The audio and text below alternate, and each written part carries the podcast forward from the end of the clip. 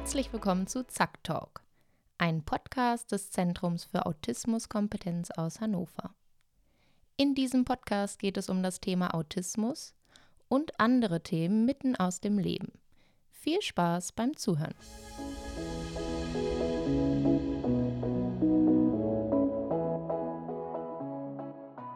Ja, hallo, da sind wir mal wieder von Zack Talk, einer neuen Folge des Podcasts vom Zentrum für Autismuskompetenz. Und wir haben uns heute mal zusammengesetzt und wir, das sind Simone Hadami und ich, Ulrich Rolfing, und wir wollten einfach mal gucken, was so an Themen kommt. Äh, wir haben uns gar nicht so festgelegt im Vorfeld und ich bin selber ganz gespannt, was so heute an Themen entsteht. Und äh, ein erstes Thema ist das, dass wir hier jetzt sitzen, die Sonne scheint und uns fragen, warum sitzen wir hier eigentlich im Raum und machen einen Podcast und gehen nicht in den Garten. Simone, wieso machen wir das? Ja, das frage ich mich auch. Äh, ich denke, wir machen, wir machen hier unseren Podcast und werden danach den Garten genießen. Ja. ja. Genau, und wo ist eigentlich hier? Ne? Das ist ja für die Hörerinnen auch immer sehr interessant. Ja. Ich weiß nicht, ob du merkst, mir gelingt dieses Innen inzwischen besser. Mhm. Ich ähm, kriege das inzwischen jetzt nach drei, vier Monaten Üben, kriege ich das ganz gut hin mit dem gesprochenen Sternchen. Ja, wir sitzen hier im, äh, tatsächlich in dem allerersten Büro, was ich jemals angemietet hatte damals fürs Zack. Ja. Ähm, was ich zwischenzeitlich in den letzten zehn Jahren häufig mal dachte, ach komm, kannst du eigentlich aufgeben, brauchst du gar nicht mehr. Mhm.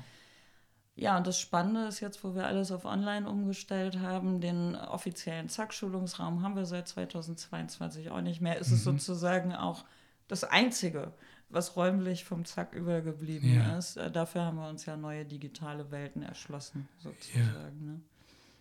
Du sagst, äh, zehn Jahre ist es etwa her? Ja, vielleicht sogar 15 vielleicht sogar inzwischen. 15. Also ich, hm. Wie hat das denn alles mal angefangen? Also einmal hat es angefangen damit, dass Matthias Brien mich damals eingeladen hatte, in einer seiner Intensivwochen als Referentin teilzunehmen. Und dann Mhm. ja. sind wir nach seiner Intensivwoche in Kontakt geblieben. Er hatte damals noch mit jemand anders zusammengearbeitet, der krankheitsbedingt ausgestiegen war. Und äh, Matthias hatte mich dann gebeten, das so ein bisschen weiter zu regeln. Und irgendwie sind wir aber an irgendeiner Stelle dann auch auseinandergegangen. Ich, ich habe äh, trotzdem mich mit dem Thema Autismus weiter beschäftigt. Und dann war eigentlich das Spannende, dass ich eine Klientin hatte, die gesagt hat, ähm, sie würde gerne mal einen Vortrag zum Thema Autismus in einer Elterngruppe machen, weil vor 10, 15 Jahren glaubte man ja noch, Autismus ist mit 18 vorbei. Dementsprechend gab es tatsächlich keine Angebote für erwachsene Autistinnen. Und ich rede jetzt, jetzt rede ich von Aspergerinnen. Natürlich gab es damals schon Werkstätten, Tagesförderstätten oder ähnliches, Ja. aber es gab nichts Autismus-spezifisches und auch nichts für die Menschen, denen man, die man unter dem Asperger-Syndrom äh, zusammenfassen würde. Ja, und sie hat gesagt, ihr hilft dieses ambulant betreute Wohnen so sehr. Das war das, was ich mit ihr gemacht habe, also so eine Alltagsassistenz. Ähm, und das würde sie gerne in dieser Elterngruppe erzählen, damit die Eltern so eine Idee davon bekommen, welche Unterstützung könnte für ihre Kinder irgendwann mal in Frage kommen. Ja, und dann hat sie, also ich habe sie natürlich als gute Sozialarbeiterin auch mit auf diesen Vortrag vorbereitet. Das war auch ihr Wunsch. Ähm, wie es dann so ist, war dann während des Vortrags oder kurz vor dem Vortrag gab es so eine kleine Veränderung, die sie ziemlich aus der Bahn geworfen hat. Das führte dazu, dass ich dann mit auf der Bühne stand und den Vortrag mitgemacht habe. Denn es waren tatsächlich mehr als 300 Leute da. Also aus der kleinen Elterngruppe merkte man, es war ein riesengroßer Andrang. Es kamen Leute extra aus Bremen, aus Hamburg angefahren, um diesen Vortrag Ja. zu hören. Und ähm, ja, wir haben diesen Vortrag gemacht. Der endete ein bisschen dramatisch, weil dann jemand auf die Idee kam, ihr Schnittblumen zu schenken. Was, also da war es dann aus. Schnittblumen ging für sie gar nicht. Also, dass jemand Blumen tötet, um ihr die zu schenken, das war, naja, gut, es, es endete alles ein bisschen katastrophal, aber gleichzeitig mit einem wirklich gut gemachten Vortrag. Und dann äh, habe ich an dem kommenden Wochenende so E-Mails und Anrufe gekriegt von Institutionen, die gesagt haben, wir möchten Sie einladen, wir möchten diesen Vortrag auch hier bei uns haben. Und dann bin ich total stolz in der kommenden Woche äh, zu meiner Klientin gegangen, die, man muss sagen, dazu, die, die in der Sozialhilfe war und erwerbsunfähig und für sich auch wirklich keine Perspektive sah im Bereich der Arbeit ja, und ich dachte so in meiner ähm, naiven Einfachheit, ey, wir haben jetzt einen Job für dich. Ja, ja und dann flog irgendwas durchs Zimmer, das weiß ich noch, weil darüber hatten wir ja gar nicht gesprochen. Vereinbart war, einen Vortrag in einer Elterngruppe zu mhm. machen und nicht ihr einen Job zu besorgen. Und also das war dann wieder sehr katastrophal. Ja. Ja, und ich habe verstanden, okay, sie will keine weiteren Vorträge machen und gleichzeitig hatte ich diese ganzen Anfragen und habe gedacht, es wäre jetzt echt traurig, Menschen, die Fragen haben, denen keine mhm. Antworten zu geben. Und deswegen habe ich dann angefangen, selber die Vorträge zu machen. Ja, und inzwischen sind wir ja so, ich glaube, knapp 35 Referenten im gesamten ja. deutschsprachigen Raum unterwegs. Das ist so das, was dann in den letzten 10, ja. 15 Jahren sich daraus entwickelt hat. So, ja. Ne? Genau. Und, und du hast gesagt, da ist was durch die Gegend geflogen. Ja. Du hast gesagt, du hast, dieser Vortrag war gut, du hast die Idee gehabt, davon kann man jetzt mehr machen. Ja. Das geht sogar in Richtung Beschäftigung oder kann ja. Und was war damals dein, dein Verständnis, warum flog was durch den Raum? Ähm, das heute verstehe ich das. Also mit dem heutigen Blick darauf, wie viele autistische Menschen das wirklich als eine Tyrannei der Behörden erleben, diese ständigen Erprobungsphasen, ja. Überprüfung der Erwerbsfähigkeit. Und in ihrem Fall war es eben so, die hatte studiert, dann hatte sie ähm, eine ganze Zeit lang gearbeitet. Es ging ihr wirklich ganz, ganz schlecht dabei, ist auch ein ganz hochsensibler Mensch gewesen. Mhm dann wurde sie immer wieder vom Jobcenter damals in unterschiedliche Jobs gedrückt, bis man ihr irgendwann wirklich aufgrund von größeren Krisen geglaubt hat, dass sie nicht arbeitsfähig ist. Und dann ist sie in die Sozialhilfe gekommen. Und was ich gemacht habe, indem ich gesagt habe, hey, wir haben einen Job für dich, ist ihr die einzige kleine Sicherheit, die sie in dieser Welt hatte, wieder zu nehmen. Das waren damals, weiß nicht, 346 Euro im Monat. Und das war ja die einzige Sicherheit, die sie hatte und ähm, die hätte ich wieder ins Wanken gebracht. Und das ist tatsächlich so. Also es ist, ich, ich habe auch Klientinnen, die dann irgendwie mal die Möglichkeit hatten, 90 Euro dazu zu verdienen. Mhm. Und daraufhin hat dann ähm, die Sachbearbeiterin im Sozialamt aber sicherheitshalber mal gleich 300 Euro für den Monat abgezogen, mhm. weil es könnte ja sein, dass die mehr verdienen.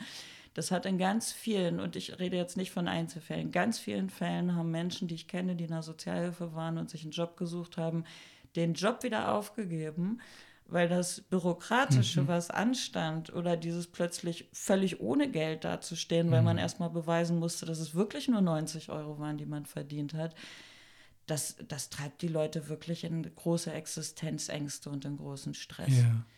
Ja. Ähm, ja, und das war mir aber damals vor 10, 15 Jahren bei dieser Klientin alles noch nicht bewusst. Ich habe wirklich noch so naiv gedacht, ähm, man könnte sich aus der Sozialhilfe wieder rausentwickeln. Mhm. so, ja, genau. Und, und, du meinst, also wenn ich das richtig verstehe, dass bei der Klientin dieser, dieser theoretische Zugewinn was getriggert hat, dass sie das hätte angeben müssen und dass sie damit dann quasi wieder, das so gewesen. wieder in, in, in Stress kommt. Ja, es wäre so gewesen. Und war auch sowas dabei, dass das, was sie gesagt hat, der Welt nun mal auch gesagt werden müsste? Ja, also so, so quasi äh, etwas mitzuteilen, was viele von uns damals noch gar nicht verstanden haben. Ja, das war ihr ein ganz, ganz großes Anliegen. Mhm. Und ähm, sie hat, also ich, ich glaube, wir haben fast sechs, sieben Jahre miteinander gearbeitet und sie hat dann sozusagen mich gefüttert. Mhm. Also sie hat aus mir ihren Chat-GBT gemacht. Ja. und äh, mich mit ganz viel Informationen gefüttert, hat sehr, sehr viel auch geschrieben, was sie dann so Aspis e.V. oder anderen Institutionen zur Verfügung gestellt hat. Ähm, so für sie war einfach, das hat sie mir mal sehr, sehr schön erklärt. Sie hat gesagt, weißt du, für mich ist es so, wenn ich vor einer Gruppe von Menschen sitze, ich kann die nicht lesen, ich kann deren Gesichter nicht lesen, ich kann deren Sätze nicht richtig verstehen. Und die sehen aber mich alle, die schauen mich alle an. Und für mich ist das ein Gefühl, als würde ich nackt mitten in diesem Kreis mhm. sitzen. Und alle mhm. starren mich an. Und mhm. deswegen hat sie gesagt, kann sie, möchte sie diese Live-Sachen nicht machen. Halt, ne? Aber dann habt ihr ja in gewisser, eleganter Weise eine Möglichkeit gefunden, die Information trotzdem in die Welt mhm. zu bringen. Und du bist so eine Art Übersetzer, Dolmetscher. Ja, ich benutze bis so. heute ihre Zitate ja. auch. Ja. Mhm. Ja, das ist doch klasse. Und das war dann gleichzeitig auch die Gründungsidee des Sachs vielleicht. Ne? So, es etwas anders zu machen. Ich meine, es gibt ja viele Angebote in der, in der Szene. Nee, die Gründungsidee eines offiziellen Zacks war eine andere. Es gibt noch eine sehr große andere Institution, die zum Thema Autismus Seminare macht.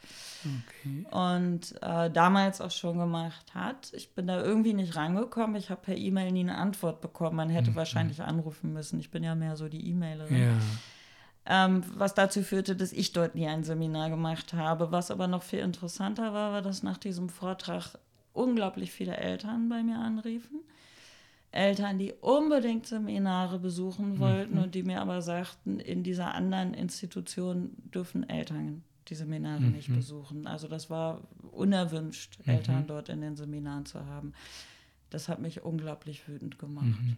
Und dann habe ich gesagt, jetzt brauchen wir eine Homepage, ja. jetzt brauchen wir eine Seminarausschreibung. Ja. Mit dem Satz, auch Eltern und Menschen mit ja. Autismus sind herzlich willkommen in unseren Seminaren. Und das ist ja das, was das Zack ausmacht. Ja. Also, dass das ja von Anfang an wirklich inklusiv war und nicht mhm. äh, so eine Idee von, mh, hm, wir ja. machen hier was für Fachkräfte ja. und ab und zu laden wir auch mal einen autistischen Menschen ein, der dann auch mal was sagt. So, ne? so ein ganz kleines bisschen rebellische Energie war dann auch mit dabei. Immer, ganz ne? viel. Also ohne das Rebellische ähm, würde es das Zack gar nicht geben. Ja. Ja, schön, was aus was Rebellischem entstehen kann. Ne? Also, ja. Also, äh, also ich kenne den, den Begriff der Rebellion ja aus dem transaktionsanalytischen Kontext, wo es ja diese, diese Ich-Funktion oder den Ich-Zustand des rebellischen Kindes gibt, sozusagen. Mhm. Ich weiß nicht, ob du dabei denkst oder daran denkst, wenn man über Rebellion spricht. Ich denke an Greta Thunberg gerade, wenn okay. wir über Rebellion sprechen ja, oder ja, an, ja. ja. an, an andere Dinge. okay. Ja. super. Ähm, wir hatten im Vorfeld mal so drüber nachgedacht, was so Themen sein könnten, über die wir weitersprechen wollten. Und eins davon war Gender und alles drum zu. Was davon ist wichtig aus deiner Sicht? Ich finde jetzt, wo wir gerade oder wo, wo ich gerade so Greta Thunberg einfach im Kopf ja. hatte, habe ich so gedacht, könnten wir vielleicht wirklich mal einen Blick äh, auf das Thema Mädchen und Frauen im Spektrum ah, werfen. Ah, ja. Ähm, also weil es einfach auch mal eins unserer Themen war. Ähm, ich traue mir nicht zu allumfassend, ähm, also ich bin jetzt zwar in der Lage, innen zu sagen, aber ich traue mir noch nicht so vollumfassend zum Thema Gender Auskunft mhm. zu geben. So, da gibt es andere Expertinnen im Zack. Aber zum Thema Mädchen und Frauen weiß ich sehr viel. Aber es wäre vielleicht mal ein Hinweis darauf, äh, eine dieser Expertinnen zu interviewen zu Sehr gerne, Thema, ne? ja. So, das äh, behalte ja. ich mal fest. Ja. Ja, Greta, wolltest du ja, ich, als ähm, Aufhänger nehmen? Genau, finde, dass Greta so ein gutes Beispiel ist. Also ich finde auch schon interessant die Perspektive, dass das überhaupt, also du sagst Rebellion, und ich denke, gesunder Menschenverstand. Grete wird als Aktivistin bezeichnet und ich denke, es ist ein Mädchen, was überleben möchte. Ähm, ne, also da, da sind häufig die Perspektiven schon so sehr unterschiedlich darauf und ich glaube, dass das auch auf Frauen und Mädchen im Spektrum zutrifft. Also dass da unglaublich viel rein interpretiert wird, dass da auch ganz viel sich dran dran gerieben wird, ne? dass da ganz viel auch unterstellt wird. So. Ähm, was aber tatsächlich in vielen Fällen gar nicht so ist. Also wenn ich Greta Thunberg was unterstelle, dann unterstelle ich ihr, dass sie einen typisch kindlichen Weltschmerz hat, den eigentlich alle Kinder haben mhm. sollten, die äh, wissen, wie es um die Welt steht. Und die, die, die ja aus einem völlig normalen, gesunden Menschenverstand heraus sagt, was macht denn das für mich für einen Sinn, zur Schule zu gehen? Mhm. Wenn ich nicht mehr weiß, ob wir in 20 Jahren mhm. noch Wasser trinken können oder Luft riechen können oder ob es noch Bienen gibt oder ob es noch eine Menschheit gibt. Mhm. Ich betrachte sie einfach als einen ganz gesunden Menschen. Und von diesen Frauen habe ich sehr, sehr viele. Und das, was ich als einen sehr, sehr gesunden Menschen betrachte, das sind häufig Frauen, die mit ganz viel zusätzliche komorbide Diagnosen haben, Essstörung, Angsterkrankung, Suizidalität mit im Gepäck ja. haben. Ne? Also mit einer anderen, wenn ich jetzt mit der Psychotherapeutenperspektive drauf gucke, dann sind das immer Menschen mit, mit ganz, ganz vielen Diagnosen und ganz schweren gesundheitlichen mhm. Problemen. Wenn meine innere Rebellin da drauf guckt, dann sagt sie, nee, Greta, mit dir ist alles in Ordnung. Ja, so. also Greta bringt uns eigentlich dazu, uns sogenannte neurotypische Menschen, was auch immer das dann im engeren ist, aber sie spricht eigentlich was aus, was keiner von uns eigentlich hören möchte, weil es so wahrhaftig ist. Ne? So, so, was nicht autistische Menschen nicht hören mhm, möchten. Ja, ja, ja, ja, ja. Ja, genau. ja, ja, ja. Mhm. weil es einfach so, so einfach, klar, deutlich und, mhm. und da kannst du eigentlich gar nichts zu sagen, außer zu sagen, ach, lass mich lieber damit in Ruhe. Ne? Also eigentlich macht sie das, was man vernünftigerweise tun müsste. Genau. Ja. Genau. Ne? Und ähm, ja, ganz genau. So kann ich eigentlich alles anderes. Sie macht ja. genau das. Und ich merke, also ich merke, das wird auch ein Thema im Zack, das wird ein Thema mhm. für mich persönlich und das war auch in der letzten halben, dreiviertel Stunde hier schon ein Thema, dass erwachsene AutistInnen, die sich gut anpassen, ja irgendwann gelernt haben, es gibt Dinge, die darfst du nicht sagen. Mhm. Zum Beispiel, die Welt wird untergehen. Mhm. Das darfst du nicht sagen. Du darfst nicht sagen, äh, wie es mit der, ne, also das, das, weil andere Leute es einfach nicht hören möchten. Und ich merke, dass wir da eine ziemliche Schere gerade kriegen. Also ich merke, dass das autistische Menschen, die gut angepasst sind, noch mehr verstummen lässt, weil das, was man wirklich denkt oder das, was wirklich gedacht wird, äh, in der nicht autistischen Welt einfach nicht formuliert werden darf. Und da ist Greta, wie gesagt, ein gutes Beispiel. Es möchte keiner hören, aber sie hat recht. Und eigentlich wäre es mhm. vernünftig, wenn alle Eltern ihren Kindern sagen, ihr geht jetzt nicht mehr zur Schule, bis wir endlich Tempo 130 auf den Autobahnen haben und die Plastikbecher verschwunden mhm. sind. Mhm. Und das wäre ja schon ein Anfang. Mhm. Und stattdessen ist es so, dass die Menschen, die sich auf der Straße festkleben, um genau das zu sagen, kriminalisiert werden in einer Art und Weise, wo ich so denke, das kennen wir irgendwoher, ähm, zum Beispiel aus der Anti-Atomkraftbewegung mhm. damals. Ne? Also ja, wo man sieht, es wird immer wieder, ein Teil der Welt verändert sich nicht, da werden immer wieder die gleichen Muster angewandt mhm. und der andere Teil der Welt entweder er verstummt oder er wird kriminalisiert. Und eigentlich müsste er als Expertenrat gehört werden. Eigentlich wäre es der Teil der Menschheit, der vielleicht dafür sorgen könnte, dass ja. es nicht so weit kommt. Genau. Ja. Das wäre doch mal ein Thema für eine, für eine Fortbildung oder für einen Intensivtag 2025 oder so. Ja, es gab schon mal so eine Idee von einem Schweizer, einen autistischen Think Tank zu gründen. Ja. Und ich habe gedacht, äh, spätestens als es mit Corona losging, wir hätten Milliarden machen können, hätten wir diesen autistischen Think Tank gemacht. Es ging ja los mit der Frage, wie machen wir es jetzt mit dem Kaffeebuffet? Oh Gott, oh Gott, oh Gott. Mhm. Da hatte ich ja schon längst einen Klienten beauftragt, mir eine kontaktlose Kaffeemaschine ähm, mit Sensor zu entwickeln. Wir konnten kontaktlos Kaffee ausschenken.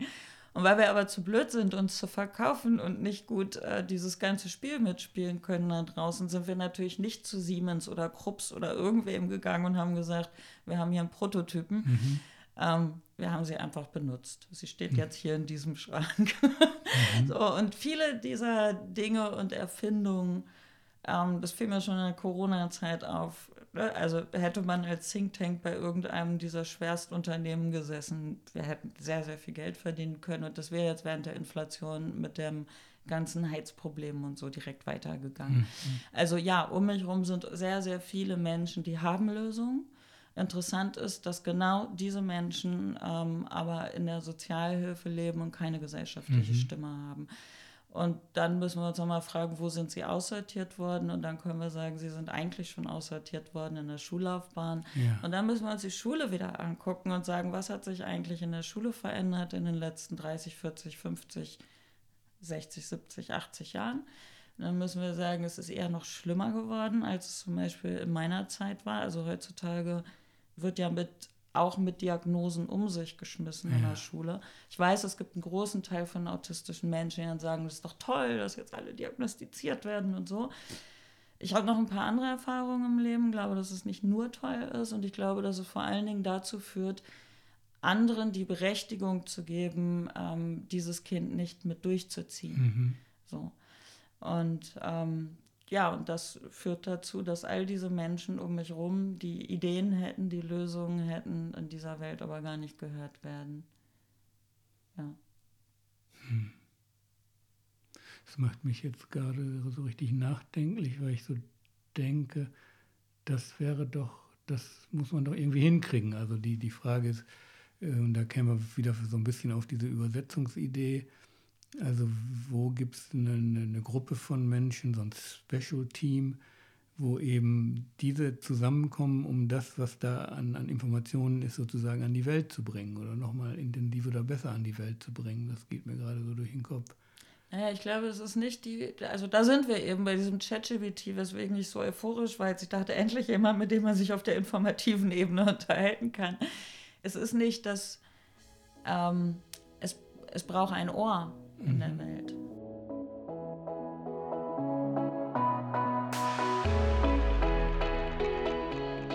Schön, dass du bis zum Ende geblieben bist. Wenn du mehr vom Zentrum für Autismuskompetenz wissen möchtest, unseren Newsletter und Zack Talk regelmäßig erhalten möchtest, uns ein Feedback geben möchtest oder Fragen hast, freuen wir uns über einen Besuch auf unserer Homepage www.zack-hannover.de. Bis bald.